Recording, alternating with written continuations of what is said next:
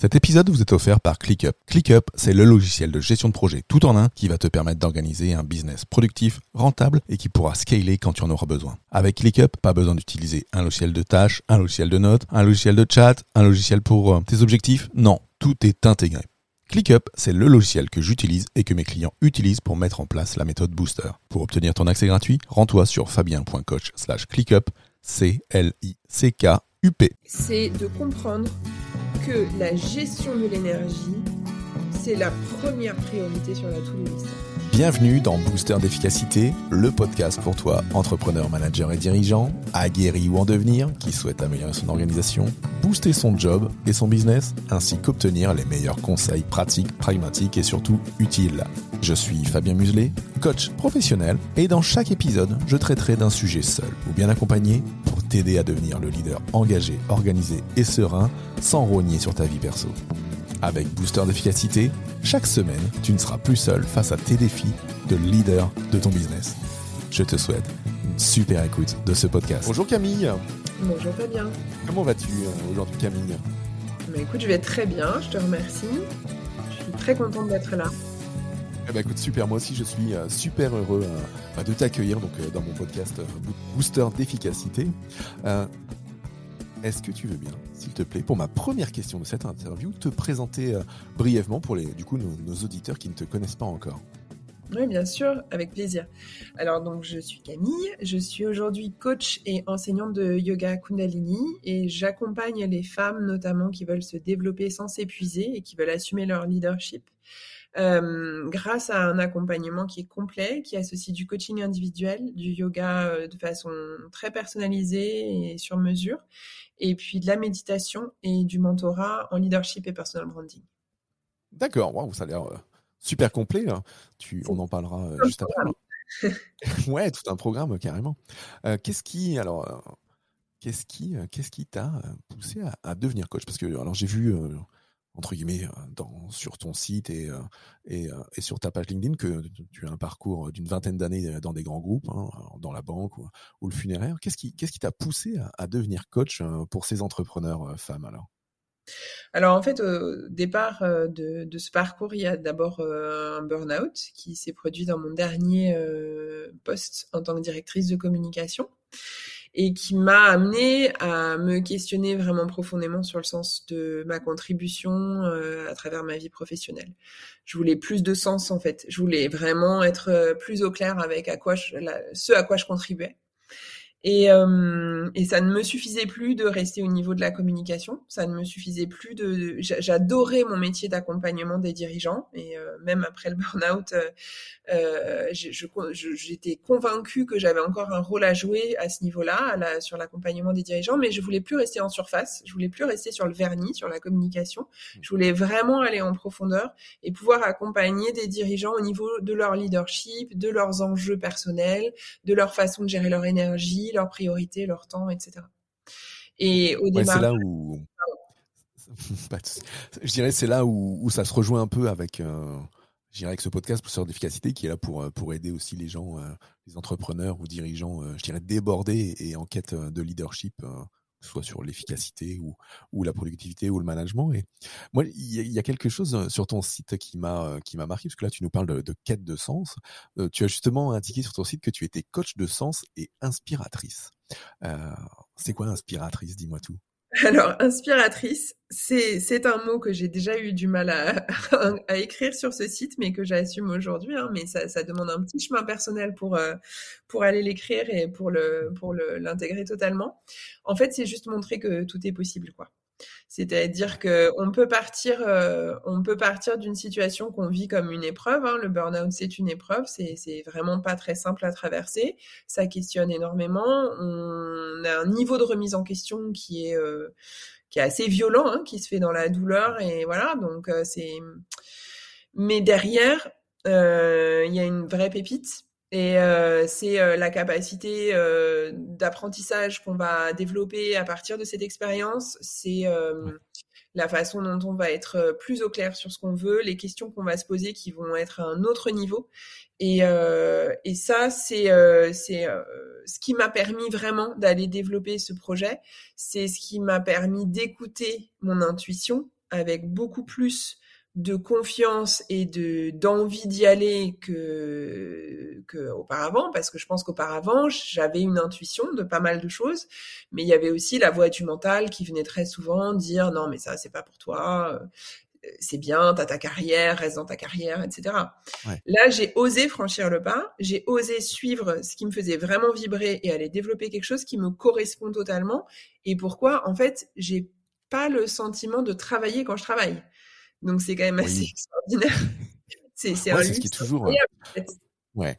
C'est là où euh, ouais cette recherche euh, de sens dans ce rebond lié lié au burn-out t'a amené à, à être dans ce qui te aujourd'hui te correspond et te plaît dans ces accompagnements et, ce rebond qui ouais qui te pousse à entre guillemets apprécier encore plus ce que tu fais aujourd'hui dans l'accompagnement. Alors moi je vois je vois déjà alors puisqu'on va orienter aussi euh, cette interview sur euh, sur la partie euh, soft skills, hein, développement des compétences comportementales. Moi, je vois déjà, alors tu me, tu me diras si je me trompe, mais dans, dans ce rebond lié à, à ton burn-out, je vois un aspect apprentissage, aller chercher de nouvelles choses hein, pour, pour travailler sur soi et pour soi, avant d'aller travailler pour les autres en devenant coach. Hein. cet aspect intuition que tu donnais, qui pour moi aussi est une compétence comportementale, confiance en soi, qu'on est obligé de retravailler fortement aussi, hein, parce qu'avec le burn-out, entre guillemets, il y a beaucoup de choses qui s'effondrent hein, pour soi et autour de soi et, dans, euh, dans, comment on peut être. Et la dernière, c'est cette clarification, la clarification de qui on est, et c'est là où on rejoint encore euh, cet aspect euh, recherche du sens et coach de sens pour mmh avancer. Ouais, on était sur la question du sens et sur en fait à quel point aller chercher ce qui fait vraiment sens pour nous est un moteur d'action et une source très forte en fait de d'énergie hein, pour construire quelque chose. Ouais, tout à fait. Et alors dans dans la dans la suite des questions que je voulais te poser, c'est comment alors du depuis la banque, le funéraire, coach, comment après on, arrive à yoga et, plus exactement au Kundalini Yoga que j'ai découvert dans mes recherches pour cet épisode. Alors non mais c'est un c'est un c'est un saut quantique hein. euh, c'est un saut quantique d'autant plus que moi j'étais quelqu'un d'extrêmement euh, cartésienne et très très loin de l'univers du yoga euh, dans ma vie précédente enfin dans ma vie professionnelle précédente en tout cas et ben, je suis arrivée au yoga pour des raisons personnelles, euh, pour, euh, euh, d'abord contribuer à ma reconstruction après le burn-out. Et j'ai d'abord compris à travers le yoga que je pouvais en fait discipliner le mental en passant par la discipline du corps. Et ça, ça a été un apprentissage très fort pour moi, de vraiment comprendre que j'arrivais à faire bah, plier plier mon mental quand je pliais mon corps, quoi. Donc, c'était, il y avait une sorte d'osmose hein, qui se produit entre la respiration, la conscience et le corps. Et puis, j'ai rencontré ensuite le, Kundalini Yoga. Et là, j'ai pu aller un cran plus loin dans cette expérience, dans le sens où je n'arrivais plus à méditer depuis le burn-out. Et le yoga avait été une première étape vers un, forme de, de, de, tranquillisation ou d'apaisement du mental, mais c'était pas totalement encore euh, acquis. Hein. C'est encore voilà, il y avait encore des choses à travailler évidemment. Et, euh, et donc le Kundalini m'a aidé à, à, pouvoir me réapproprier la méditation que je pratiquais avant. Je mmh pratiquais la méditation de pleine conscience, mais euh, là c'était plus possible. J'étais trop épuisée, mon mental était vraiment très très agité et constamment sous tension. Et en fait, le mantra, l'utilisation du mantra, du souffle, des mudras, donc sont les positions des, doigts, des mains, euh, qu'on utilise dans les, dans les méditations de Kundalini Yoga. Ça a été vraiment euh, une clé d'entrée pour moi parce que ça m'a donné très concrètement le mantra, il donne un os à ronger au mental. Mmh. C'est-à-dire que le, mantra, le, mental va se fixer sur le mantra et au lieu d'avoir nos pensées parasites, etc., on, va, on va pouvoir s'appuyer sur ce mantra et quand la pensée arrive, on peut retourner dans le mantra. Et donc, ça, ça, fait vraiment un point d'ancrage, en fait, auquel on peut se raccorder. ça, ça m'a permis de, de, démarrer une pratique de méditation. Aujourd'hui, je peux euh, à nouveau faire de la pleine conscience ou de la méditation silencieuse, euh, mais j'adore les méditations avec mantra d'abord parce qu'elles sont très belles, euh, très puissantes et très joyeuses. Voilà. Ah c'est super. Et, euh, et alors du coup, tu veux bien nous donner un exemple de mantra, par exemple, que, que, nos ah bah, auditeurs pourraient le, le, mantra que, qui est un peu mon mantra de, de, personnelle et qui est un mantra euh, classique de, Yoga Kundalini, c'est Sa, Ta, Na, Ma. Donc c'est très simple hein, et on répète ces quatre syllabes. Sa, Ta, Na, Ma. Sa, c'est la naissance. Ta, c'est la vie. Na, c'est la mort. Et Ma, c'est la renaissance. Et donc c'est un mantra qui parle de l'éternel recommencement du cycle de la vie. Et euh, quand et, que, et que tout est cycle et que tout recommence et que tout passe. Donc c'est tout, tout, le sujet de l'impermanence, etc. Et en fait, euh, c'est un mantra fondateur de, de plusieurs méditations en Kundalini Yoga qui sont, qui sont très puissantes. Euh, notamment une méditation qui s'appelle le Kirtan Kriya et qui a aujourd'hui eu des, des, études scientifiques qui ont prouvé ses effets sur, euh, par exemple, la maladie d'Alzheimer. Euh, c'est une méditation qui permet vraiment d'apaiser, de, de, faire rentrer le mental dans un flux et, de, et de focuser l'attention sur, sur ces syllabes. Et puis la répétition des syllabes sur le palais avec la langue, etc., va, va stimuler des points d'acupuncture en fait sur le palais, qui ensuite envoient des signaux euh, aux glandes euh, pinéales et pituitaires. Et donc il y a un effet hormonal aussi dans la répétition du mantra, qui, qui donne toute la puissance des méditations de Kundalini Yoga. Waouh, super. Ça, je dirais moi, ça rejoint. Euh, alors tu dis ouais, ça, ça rejoint l'acupuncture avec avec cette stimulation dans le palais hein, par rapport à euh, par rapport à la langue et au son qu'on va, qu'on va lancer. Cet aspect acupuncture, hein, stimulation de points, euh, moi je dirais ça peut rejoindre aussi hein, ce que moi je peux euh, pratiquer aussi ou faire pratiquer, c'est le FT. donc mmh. les, les, tapotements que l'on peut faire que l'on peut faire sur soi à, différents points et qui peuvent aussi amener bah, pas mal de choses dans le développement, dans la gestion du stress ou ou dans l'extériorisation euh, de choses. Donc c'est euh, c'est toujours important. Et, et, là et surtout là où je voulais en venir, c'est que toutes ces choses aujourd'hui, je dirais depuis 5 à 10 ans, on commence à réussir à les expliquer par la science et les neurosciences. Euh, et c'est là où euh, des, des, des, pratiques telles que EFT, PNL, euh, yoga et beaucoup mmh. d'autres commencent à être acceptées, même si y a encore parfois une vision difficile, je dirais, du, du grand public. Euh, qu'aujourd'hui les neurosciences euh, réussissent à expliquer les, les, bénéfices et pourquoi. Donc c'est ça qui est, euh, qui est intéressant aujourd'hui. Ouais, tout à fait. Il y a un super livre là-dessus de Joe Dispenza, hein, Devenir super conscient, euh, qui est vraiment euh, extrêmement éclairant sur euh, toute cette dimension d'explication par les neurosciences de ce qui se passe dans notre cerveau au moment de la méditation, etc. Et, et, pour rejoindre ce que tu dis, euh, moi, euh, là, je, je, fais une formation et j'approfondis, j'amène des stades de, de praticien maître prate en PNL. et, et clairement, le yoga tel qu'il est pratiqué là avec des, des mantras, ce sont des formes d'ancrage, comme on peut en voir en PNL. Hein. Alors, le mot ancrage a, un autre sens en yoga qu'en PNL, mais en l'occurrence, c'est le même effet qui est recherché, quoi. Hein. C'est rechercher cet alignement euh, et puis cette capacité à se sentir en sécurité aussi pour pouvoir avancer avec confiance en suivant son intuition. C'est ça, ouais. C'est là euh où, avec des ancrages, on réussit à travailler euh, beaucoup de choses. Ouais, cet aspect euh, confiance en soi ou, ou visualisation par intermédiaire, je dirais, de, l'utilisation des, des, cinq sens et du VACOG, euh, qui est aussi euh, lié à la pensée, euh, une compétence comportementale qu'on travaille fortement en, en, PNL pour pour aider les gens ou pour s'aider, hein, puisqu'on peut aussi avoir des, des protocoles, je dirais, sur soi, pour soi, en PNL également, ouais. Tout à fait. Mmh, mmh. Beaucoup de protocoles qu'on peut qu'on peut s'appliquer à soi. Mmh. Yes, et l'ancrage si l'ancrage ou l'activation ou la désactivation d'encre, quoi. C'est mmh. c'est très très utile euh, dès qu'on sait s'en servir. Euh, c'est un outil formidable au quotidien. Ouais, tout à fait. Moi, euh, j'avais aidé quelqu'un dans la prise de parole en public en, en, posant un ancrage sur le pouce, par exemple.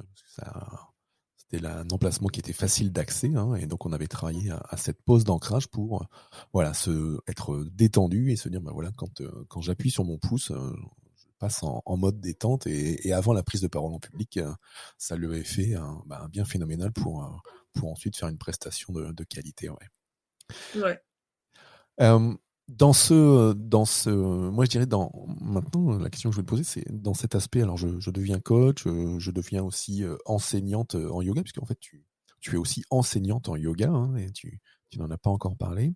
Qu'est-ce que tu as appris sur toi au, niveau de tes, de tes compétences comportementales ou au niveau des, épreuves que tu as pu, que tu as pu subir par le passé? Ce que je dirais, que j'ai appris de plus fondamental, ça rejoint peut-être ce qu'on s'est dit tout à l'heure, c'est le rôle du corps. Je pense que l'un des premiers apprentissages pour moi, ça a été de, ne plus être déconnecté de mon corps et de comprendre que le corps avait des messages à m'envoyer, euh, que le corps était un reflet de ce qui se passait au niveau du mental et que pour avancer avec plus de sérénité et de confiance, justement, il y avait des choses que je pouvais travailler à travers le corps qui venaient renforcer ce calme mental. Et donc c'est toute cette interconnexion entre ce qui se passe au niveau euh, cérébral hein, et ce qui se passe dans notre corps physique euh, qui a été un premier apprentissage pour moi. Et ce qui a donné par la suite euh, un autre apprentissage qui est comment je gère mon énergie. C'est-à-dire aujourd'hui, euh, moi, j'étais beaucoup en force. Euh, j'ai toujours eu plutôt une bonne capacité de travail. Et donc, euh, je savais que ça faisait partie de mes points forts. Et donc, j'avais tendance à plutôt aller bien piocher dedans et aller voir si je pouvais pas l'étendre encore un peu, puis encore un peu plus, et puis encore un ça, peu c'est le... C'est ce qu'on fait tous dans nos jobs. Ouais. Pousser la machine voilà, puis on pense, on pense que c'est la bonne solution parce qu'on est aussi aujourd'hui dans notre société dans une culture de la performance qui valorise l'effort, qui valorise le dépassement de soi, même le développement personnel hein, peut prendre des, des voies d'injonction sur le dépassement de soi qui peuvent au final être contre hein, il faut faire attention. Euh, mais euh, du coup, voilà, mon corps, euh, c'est pareil. J'étais vraiment dans une déconnexion totale et et, et, je ne savais pas gérer mon énergie de façon consciente. Et donc là, aujourd'hui, j'ai vraiment une conscience de mon énergie. Je prête beaucoup plus attention aux messages et aux signes que m'envoie mon corps. Et donc, je suis capable de moduler euh, quand je suis dans une phase haute en énergie, bah, d'en profiter pour euh, vraiment y aller, faire tout ce que j'ai à faire, etc. Mais quand je sens des signaux, quand je vois qu'il y a des, des, des, modulations différentes, un peu euh, d'une énergie basse, etc., savoir dire, OK, non, en fait, là, il faut s'arrêter. Il faut prendre un temps pour toi. Et puis, un temps pour toi, c'est pas un temps à euh, faire la cuisine, préparer un repas ou faire. C'est un temps où on n'est pas dans le faire où on est dans l'être. On est juste dans l'être. Et ça, c'est extrêmement compliqué aujourd'hui dans notre société, euh, même pour des enseignants de yoga, etc. C'est tout l'équilibre entre le faire et l'être. Hein. Ouais. Euh, Moi, c'est ce que ce que j'allais dire, et c'est ce que je dans les dans les personnes que j'accompagne en gestion du temps.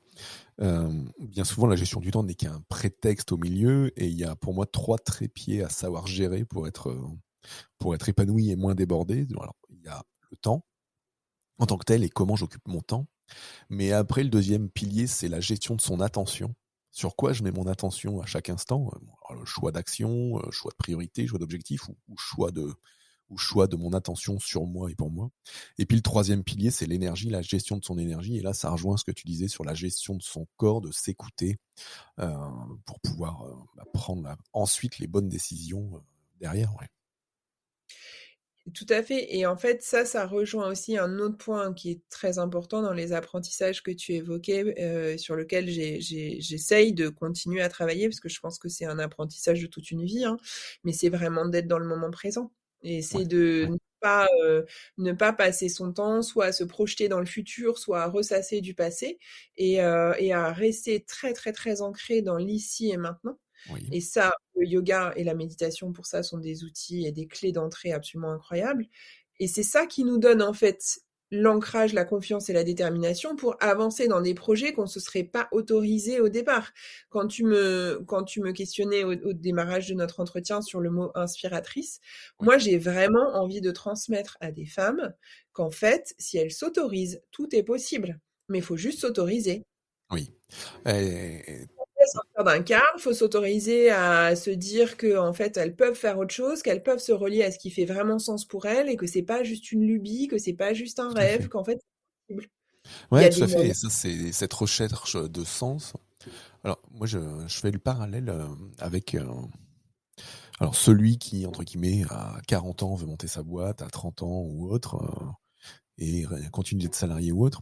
Mais je, je, le vois aussi, alors puisque je donne, je donne également des, des cours à l'Institut Polytechnique Unilassal à Amiens, je le vois aussi maintenant dès le plus jeune âge, en fait, hein, où des gens, à, enfin, des, des, étudiants à 20, 22, 24 ans, se posent la question véritablement du sens de leur vie, du sens de leur action, voire même du choix de leur filière, mais, mais dès maintenant en fait. Alors que mmh. je dirais, euh, génération euh, quarantenaire dont je fais partie, euh, tu choisissais ta voie, ton diplôme, et puis entre guillemets, tu, tu, fais, tu fais ça, tu feras ça toute ta vie, l'électricité, mon fils.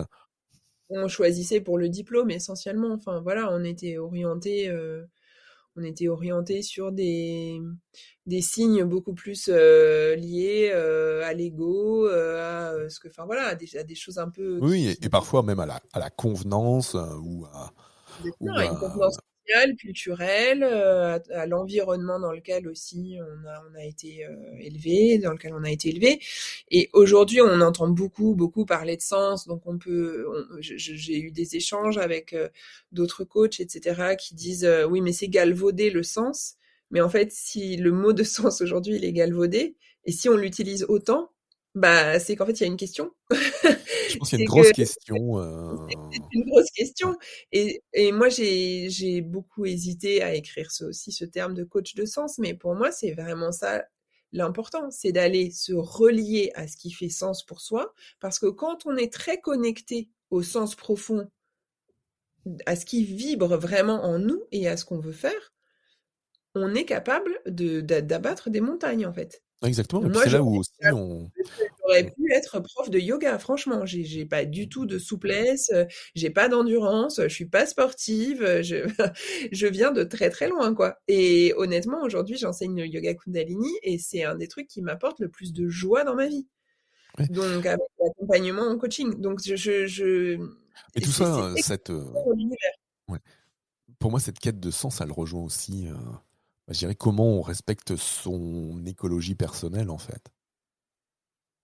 Mais tout à fait, c'est la capacité à s'écouter en fait, hein, et c'est la capacité à faire le tri entre ce qui vient de l'intuition et ce qui vient de la voix du mental. Et on a, on a trois sortes de, de, de, mental. On a le mental positif, qui est celui qui va vous dire euh, ouais t'es le plus fort, vas-y, tu peux tout faire, etc. C'est lui, lui qui peut un peu nous mener au burn-out. Hein.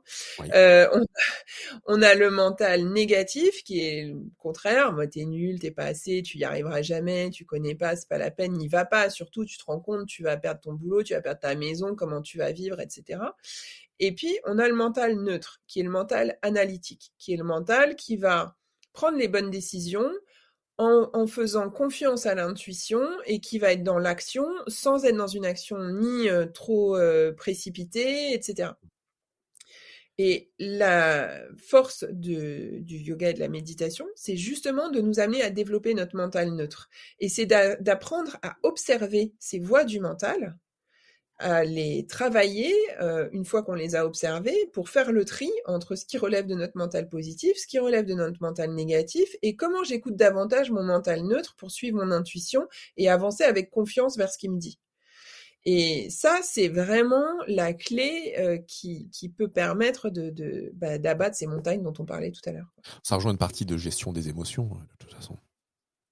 Oui, il y a aussi une partie de gestion des émotions, enfin en tout cas d'accueil, d'accueil des émotions. D'accueil de l'émotion qui permet. Euh, après, c'est, chacun euh, a une relation personnelle avec cette, euh, cette partie de, de l'être humain, hein, qu'est l'émotion. Hein, mais, mais déjà de les accueillir, je trouve que c'est un premier, c'est un premier pas, de les observer et puis de savoir ensuite qu'est-ce que j'en fais quoi. Ah, moi j'avais une, une, petite question. Alors en rebond par rapport à, ce qu'on a pu dire euh, tous les deux. Euh, si tu avais une astuce euh, à donner là à nos, auditeurs, entrepreneurs, hommes ou femmes, sur, la détection de, signes avant-coureurs de, burn-out ou, de, comprendre comment gérer son énergie avant de tomber du, mauvais côté et, du coup de, de rater, enfin de tomber et de rater son, son job d'entrepreneur qui est bien souvent celui où on va parce que c'est celui qui fait le plus sens pour nous. ce serait quoi l'astuce ou le conseil que tu pourrais, que tu pourrais donner aujourd'hui? Bah, la première chose, je crois que c'est très important et c'est pas simple et pour l'éprouver là dans ce projet entrepreneurial moi-même, je vois à quel point c'est pas simple, c'est de pas s'identifier à son métier ou à son projet euh, entrepreneurial. C'est-à-dire que je ne suis pas mon projet, je vends une prestation. Euh, c'est vraiment important d'arriver à faire la distinction surtout quand on est dans un projet de sens, de cœur, etc., dans lequel on va s'investir corps et âme parce qu'on y croit à fond, euh, d'être capable de ne pas s'identifier, de ne pas, c'est pas moi, c'est pas moi en tant que personne là qui, qui joue ma vie. c'est un projet de vente de prestations d'un service, d'un produit, etc. Et donc c'est cette désidentification, c'est un premier point qui est important. Et le deuxième point, c'est de comprendre que la gestion de l'énergie, c'est la première priorité sur la to-do list en fait. Si vous n'êtes pas dans la bonne énergie, vous ne pourrez pas développer correctement votre projet. Et donc, prendre soin de vous, c'est le premier pas à faire. Et savoir vous observer, savoir observer les pensées, savoir penser, euh, observer dans quel état d'esprit vous êtes, d'où viennent vos décisions, est-ce que vous êtes en train de prendre une décision par peur du manque ou est-ce que vous êtes en train de prendre une décision parce que vous suivez votre intuition et que vous y croyez à fond? Selon votre énergie, vous n'allez pas écouter les mêmes voix. Et donc, pour pouvoir écouter la bonne voix, celle qui va vous amener à vous développer, il faut vraiment être capable de sentir quand son énergie est basse et qu'on a besoin de prendre du temps. Il y a une métaphore que j'aime beaucoup utiliser, c'est celle du sportif de haut niveau. Notre cerveau, c'est comme un sportif de haut niveau. Et un sportif de haut niveau qui est sollicité, qui a énormément de compétitions, etc., ça vous viendrait pas à l'esprit de lui faire enchaîner des compétitions sans aucun temps de récupération. Tout à fait. Et nous, cet aspect repos, il est primordial. Ouais.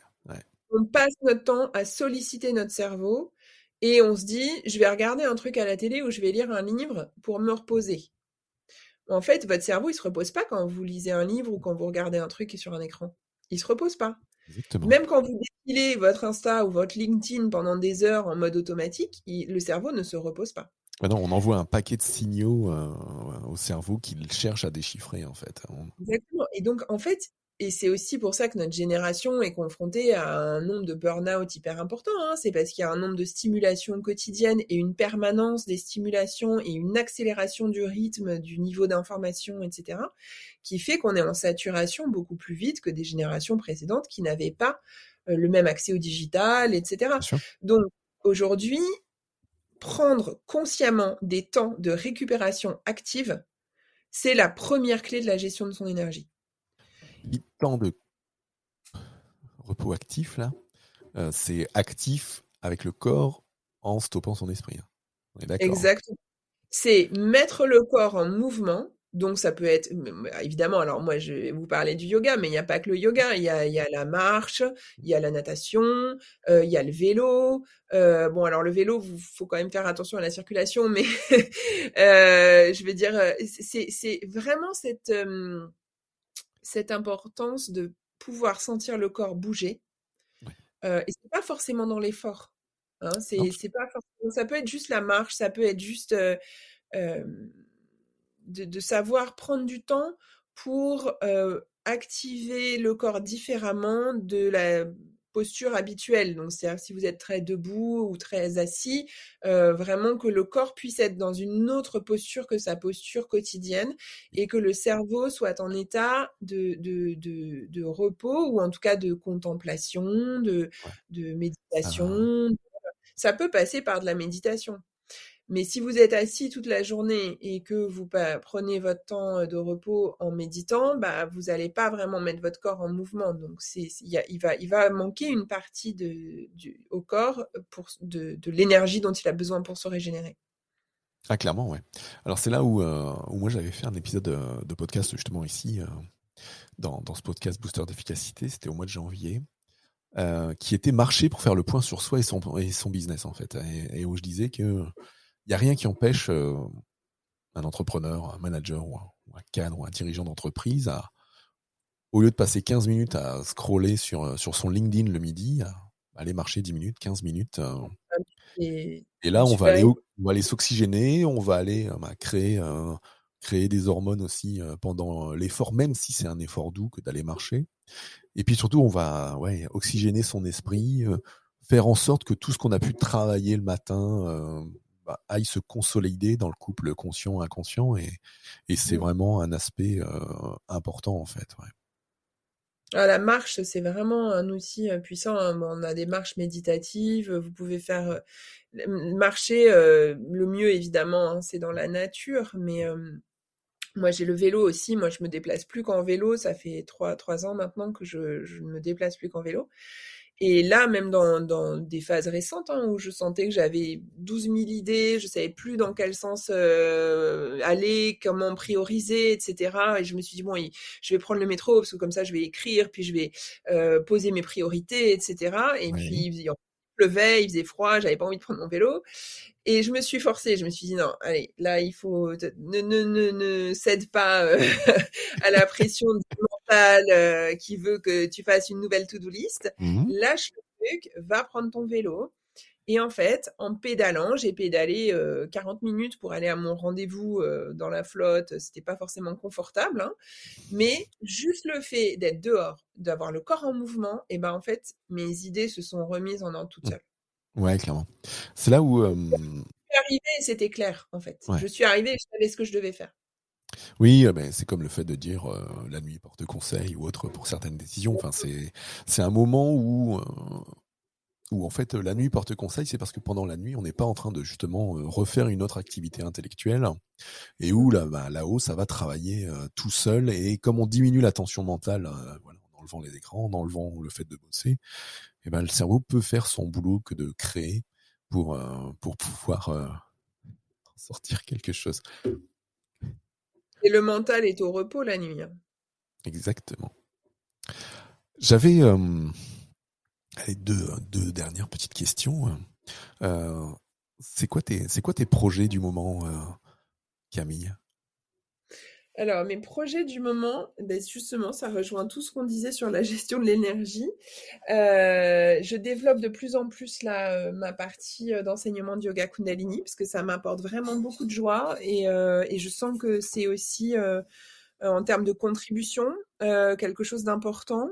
voilà, moi, j'ai vraiment, c'est très important pour moi de pouvoir transmettre aux autres des clés et des outils pour être davantage dans la sérénité, dans le bien-être au quotidien. Et je sens que ce yoga, c'est c'est une clé très très importante et qui a des bénéfices vraiment très nets. Donc j'ai envie de laisser plus de place à ça. Donc j'ai toujours un accompagnement en coaching, yoga, méditation et personal branding leadership qui existe et qui est voilà qui qui, qui, qui est euh, à la portée de, personnes soit particuliers, soit je le propose aussi en entreprise. Mais je sens que je sens qu'il y a aussi d'autres choses qui sont en train de bouger pour moi. Euh, donc je suis dans une phase plutôt, on va dire, de réflexion et de, de remise à plat de mon projet pour savoir quelle, quelle sera ma nouvelle stratégie, vers où je veux aller. Je trouve que c'est très intéressant ce qu'on vit en entrepreneuriat parce qu'on a toutes les cartes en main en fait, pour, euh, pour décider de là où on veut aller. Et c'est à nous de créer. Et cette création, elle est passionnante. Euh, elle demande quand même pas mal d'énergie et de temps aussi. Et donc là, je vais prendre un peu de temps pour moi, pour laisser euh, les choses se stabiliser et voir où j'ai envie de, où j'ai envie de porter mon attention pour la suite et là où je serai le plus utile surtout. C'est là où, quand tu dis prendre du temps pour toi, c'est que tu vas vraiment là, dans les jours qui arrivent, t'isoler pour faire le point pour toi et sur toi et sur ton business. Exactement, je pars trois jours euh, en Italie, dans les Pouilles, qui est un pays, un endroit où, voilà, qui sont très très importants pour moi. Et je pars toute seule et je vais, euh, je vais, voilà, je vais prendre ces trois jours pour vraiment à la fois me reposer et faire un point ou en tout cas essayer de gagner en clarté sur, sur là où je veux aller pour la suite et là où ça me fait vibrer aussi d'aller. Donc donc c'est mmh, apprendre à s'offrir ça, c'est c'est aussi un, des challenges hein, de l'entrepreneuriat parce que quand vous êtes dans votre propre patron et, et que voilà parfois vous êtes très très exigeant avec vous-même. Hein, donc euh, il faut il faut savoir aussi euh, s'accorder cet espace-là. Ouais, exactement. Parce que quand on est quand on est entrepreneur entre guillemets, on vit sur son projet, pour son projet, dans son projet. Et, ces moments de prise de recul, ils sont super importants. Mmh. Dès lors que dès lors qu'on peut aussi sentir qu'on est coincé, dès lors qu'on se sent plus avancé, dès lors qu'on se pose des questions, moi je, conseille toujours hein, aux gens que j'accompagne, bah ouais, de, de stopper, euh, c'est pas parce qu'on va se stopper euh, une heure, trois heures, une journée, trois jours, euh, qu'on ratera son, son, business en fait. Au contraire, c'est des moments où, comme on disait tout à l'heure, on va diminuer la tension nerveuse, la tension cérébrale. on va sortir la tête du guidon et on va prendre du recul, se poser plein de questions, plein de bonnes questions, et parfois même aller en revenant, aller explorer de nouvelles choses en créativité qu'on n'aurait pas vu euh, si on était resté. Oui, tout à fait. La créativité, c'est quelque chose de très très important pour moi. J'étais dans la communication, donc forcément, il y avait une dimension déjà très créative dans ma vie professionnelle précédente. Et aujourd'hui, j'adore ce projet aussi parce que je suis totalement libre en fait d'être dans une créativité totale de ce que je veux construire. Et pour ça, c'est vrai qu'il faut, il faut s'autoriser à, prendre ce temps, à s'arrêter, à laisser les choses un peu euh, se poser. Euh, on gagne beaucoup en clarté, on, voit, on voit où on veut aller euh, si on apprend à prendre ce temps. Yes. Où est-ce qu'on peut te, pour les, pour les auditeurs qui nous suivent et qui veulent suivre tes, tes projets actuels et, et, futurs, une fois que tu auras fait ce point, où est-ce qu'on peut te retrouver, Camille? Alors, on peut me retrouver sur mon site web, donc camillesoustra.toutattaché.fr. Et puis sur les réseaux sociaux, Instagram et LinkedIn, en tapant Camille Soustra, vous allez me, trouver facilement. En tout cas, ça, je le mettrai dans, les notes de l'épisode. d'ailleurs, ils pourront même euh, juste cliquer sur les liens euh, des réseaux sociaux pour te retrouver euh, facilement. Ouais. Super, merci. Et, et j'allais dire, et sur cet aspect enseignante de Kundalini Yoga, où est-ce qu'on peut te retrouver, Camille? Alors, sur l'aspect enseignement du Kundalini Yoga, j'enseigne euh, une fois par semaine au Centre Élément, qui est une très belle salle dans le Marais, au cœur de Paris. Les cours sont aussi accessibles en ligne euh, via euh, le site hein, d'inscription du Centre Élément et avec un replay qui est envoyé. Et puis j'enseigne aussi au Lila où j'habite. Donc à l'espace Lila, il y a une très belle salle à Mairie des Lilas, une fois par semaine, là aussi. Et puis également chez moi, puisque j'ai euh, développé un petit studio euh, dans mon salon. Voilà. Ah, ce qui, voilà, ce qui donne euh, un espace plus, plus intime, mais, mais qui est aussi très convivial et qui permet d'échanger avec, avec les personnes qui viennent. Donc voilà, donc ça, il n'y avait pas d'offre en fait dans, mon, dans mon lieu de vie, hein, au Lila à Romainville, il n'y avait pas d'offre du tout du yoga Kundalini. Et donc, euh, je développe cette offre en ce moment parce que voilà, j'aimerais bien, j'aimerais bien arriver à faire vivre une petite communauté autour de cette, pratique dans ce dans cet endroit. Eh ben super, bah écoute, on mettra tout ça, je mettrai tout ça en lien de, de l'épisode pour que pour que nos auditeurs puissent puissent te retrouver euh, bah, dans chacune de tes activités euh, multiples et, super intéressantes. En tout cas, un grand merci à toi euh, Camille pour pour ces échanges. Hein. Moi, j'ai vraiment apprécié j'ai vraiment apprécié bah, cet aspect approche holistique hein, qui est aussi celle que je pratique avec avec EFT, PNL ou parfois hypnose et, donc toi avec cet aspect yoga et, et PNL aussi puisque tu te formes actuellement à la PNL pour j'irais pour être des coachs complets parce que on est un être complet, on n'est pas juste un être pro, un être perso, un être business, mais non, on est une seule et même personne et il y a que aussi avec des approches euh, globales qu'on peut qu'on peut mieux avancer euh, pour soi et, sur soi. Tout à fait. Ben, en tout cas, merci beaucoup à toi, Fabien, pour cette invitation. C'était très intéressant cet échange et l'EFT euh, m'attire beaucoup aussi. Donc, ah, j'aimerais bien me former euh, dans plein plein de choses. Donc, il faut que je réfrène mes, mes ardeurs par moment. Mais euh, je serais intéressée ouais, de savoir tu t'es formé avec, avec un grand plaisir, voire même on pourrait faire un épisode sur l'EFT à terme avec, avec une de mes collègues coach également en parler ensemble avec un grand plaisir. les auditeurs.